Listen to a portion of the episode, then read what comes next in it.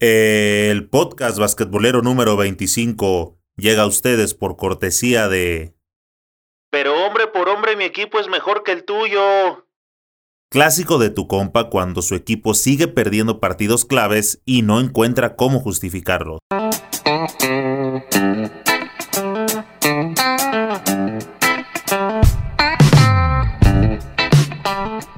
¿Qué pasa banda basquetbolera? Bienvenidos a Señor Básquet, el canal oficial del deporte ráfaga. Ya casi llegamos a los 100.000 suscriptores. Somos la comunidad basquetbolera más grande de toda Latinoamérica. Si aún no me sigues en las distintas plataformas, este es el momento de hacerlo para que siempre estés bien informado.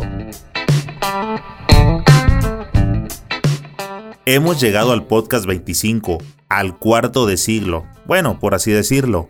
Aparte, esta es la primera temporada y aunque no lo parezca, el podcast ha venido evolucionando constantemente. Es en serio. Si no me crees, escucha los primeros episodios que hice. Ahora conforme cada vez va transcurriendo el tiempo, me pregunto, ¿en qué momento decidí que eso era buena calidad? Pero bueno, nosotros trabajamos sobre prueba y error, prueba y error, y así es como tratamos de ir evolucionando para ofrecerte cada vez más una mejor calidad en el audio y en la forma en que nos vamos expresando. Tanto así que ya estoy pensando en cómo voy a trabajar la próxima temporada. Mientras eso sucede, por lo pronto vamos a profundizar en el tema de los campeones. Vamos al episodio del podcast, al número 25. Hoy vamos a hablar de la selección sub-17 varonil y la sub-17 femenil de México y las probables suspensiones al Mundial que pueden tener a causa de los conflictos de la gente de pantalón largo. Otra vez, sí, otra vez. En episodios anteriores te dije que eran las últimas ocasiones que hablaría al respecto de los temas de grilla tanto en selección como en los directivos, te dije también que es en serio que no me gusta estar tocando estos temas. A mí me gusta hablar del básquetbol cancha. También en esa ocasión les pedí de favor a las cúpulas que no se pongan de pechito para que uno no hable de esas cosas. ¿Y qué crees? Pues lo volvieron a hacer. Debo recordarte que FIBA sancionó a la Asociación Deportiva Mexicana de Básquetbol, la ADEMEVA, debido a inconsistencias en sus estatutos. Pero a la vez FIBA había dado luz verde para que México sí pudiera disputar las próximas ventanas del FIBA AmeriCup. Dicha sanción tenía efecto de inmediato y sería evaluada en la próxima reunión de la Junta Central de la Federación que se realizará los próximos 26 y 27 de marzo. Ya con ese antecedente, vamos al grano, al meollo del asunto. Sucede que hace unas semanas hubo una reunión en Miami donde, por cierto, Xochitl Lagarda, la dirigente del básquet mexicano, no asistió. Quien sí lo hizo fue Modesto Robledo. Robledo fue el anterior presidente de Ademeva y actualmente aparece como miembro del Consejo de FIBA en la página de FIBA Américas. Exacto, dentro de la misma FIBA que quiere suspender a Lagarda y compañía. ¿Tienes como una pequeña idea de por dónde puede venir este asunto?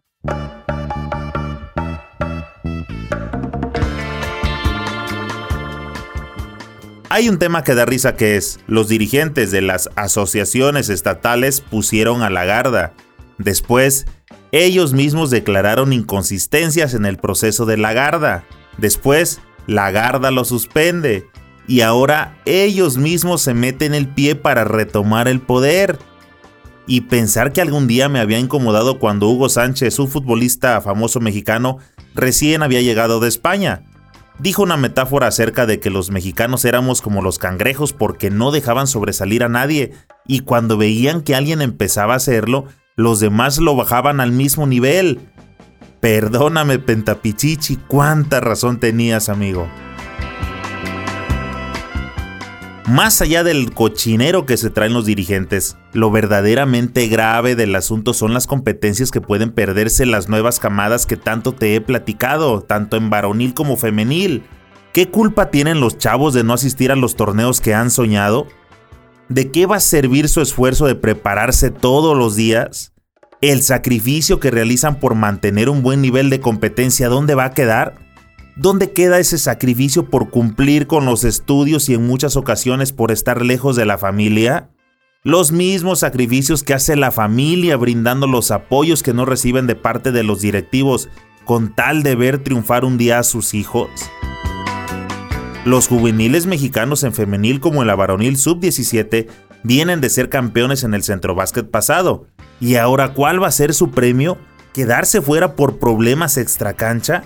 Señores, el asunto de las dirigencias mexicanas está cabrón. Eso de que llegue a tomar decisiones gente que no tiene verdadero interés sobre el deporte no ayuda en nada.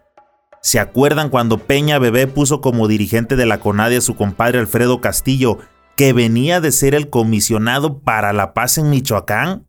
¿Es en serio que alguien que trataba con la policía comunitaria tenía tanta capacidad mental, tenía un IQ muy elevado para después de arreglar cuestiones de pistolas arreglar los problemas del deporte en México?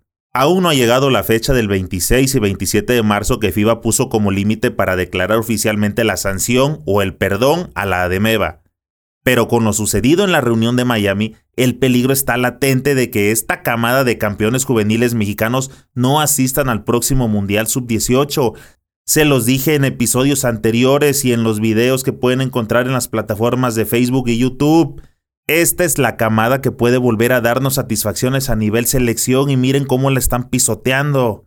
Ahora, piensa en el mensaje de fondo que se le manda a los que vienen en categorías menores, a esos que apenas le están agarrando el amor al baloncesto y que tal vez están soñando con llegar a profesional o con poder jugar en la NBA como Juanito Toscano. Esos jóvenes incluso pueden ser tus propios hijos y ¿qué les vas a decir? ¿Cómo les vas a matar sus sueños? Este, no, hijo, dedícate a otra cosa. De basquetbolista no vas a vivir, no vas a lograr nada. En lugar de poder decirles, claro, hijo, cuentas con el apoyo de toda la familia, vamos a darle, vamos para arriba, hijo.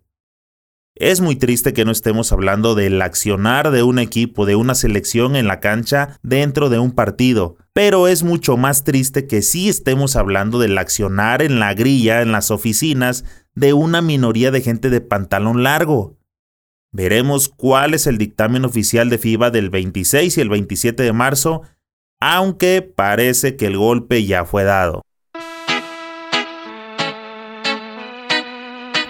Quiero aprovechar tu atención para recordarte que todo lo que va sucediendo día con día en la NBA y el básquetbol mundial puedes encontrarlo en los videoblogs que voy subiendo casi a diario en las plataformas de YouTube, en Instagram y Facebook.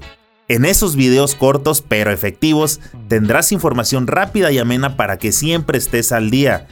También subo reviews o reseñas de productos relacionados al baloncesto, tenis, balones, etc. Les hago su unboxing, los llevo a probar a la cancha para poder darte una opinión sincera al respecto, con la finalidad de que tengas una buena referencia por si estás pensando en adquirirlos. Sobra decirte que todo el contenido que subo es exclusivamente basquetbolero date una vuelta y chécalo. Busca el canal como Señor Basket. Estoy seguro que encontrarás algo que puede gustarte. Escríbeme tus comentarios y dime, ¿a quién te gustaría que le demos seguimiento? En YouTube, suscríbete al canal y activa la campanita. En iTunes, Evox, Spotify y las demás plataformas de podcast, síguenos para que te lleguen las notificaciones al instante. Asegúrate de darle me gusta y comparte con tus amigos para que cada vez seamos más los que integramos esta comunidad basquetbolera. Nos vemos pronto en alguna cancha.